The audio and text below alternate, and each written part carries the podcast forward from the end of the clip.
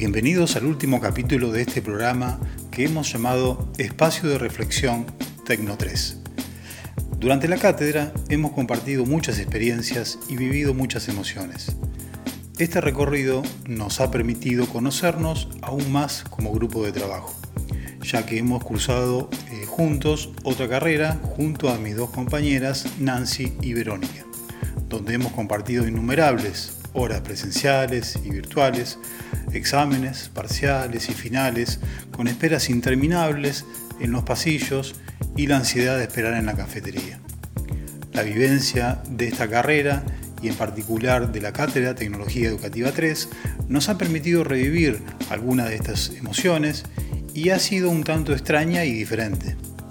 Las emociones siempre están presentes, la experiencia y profesionalidad para dominarlas constituye todo un desafío. La dualidad de roles como docentes y estudiantes nos permite por un lado seguir capacitándonos y seguir apostando a la formación continua. Apostamos al conocimiento y sobre todo a mejorar nuestras prácticas para estar a la altura de nuevos desafíos en una carrera en constante formación. Al principio de la cursada sentimos mucha expectativa, sin saber lo que esperábamos. ¿Más de lo mismo? ¿La parte 3 de lo que vimos? ¿Un rejunte de varias materias? De a poco, nuestras dudas se fueron develando y eso llevó un poco de tranquilidad a nuestras almas. Los espacios que han propuesto la, la, cátedra para la reflexión, la evaluación y la coevaluación son necesarios para posicionarnos en un lugar distinto, tomar distancia de la inercia a la que estábamos acostumbrados y desarmar el camino andado para permitirnos nuevas experiencias. Los aspectos tecnológicos para la construcción de la estructura del LMS nos permitió incursionar en un rol de tecnólogos y aplicar nuestra impronta docente que traemos de otras carreras, logrando un producto final del cual nos sentimos realmente satisfechos.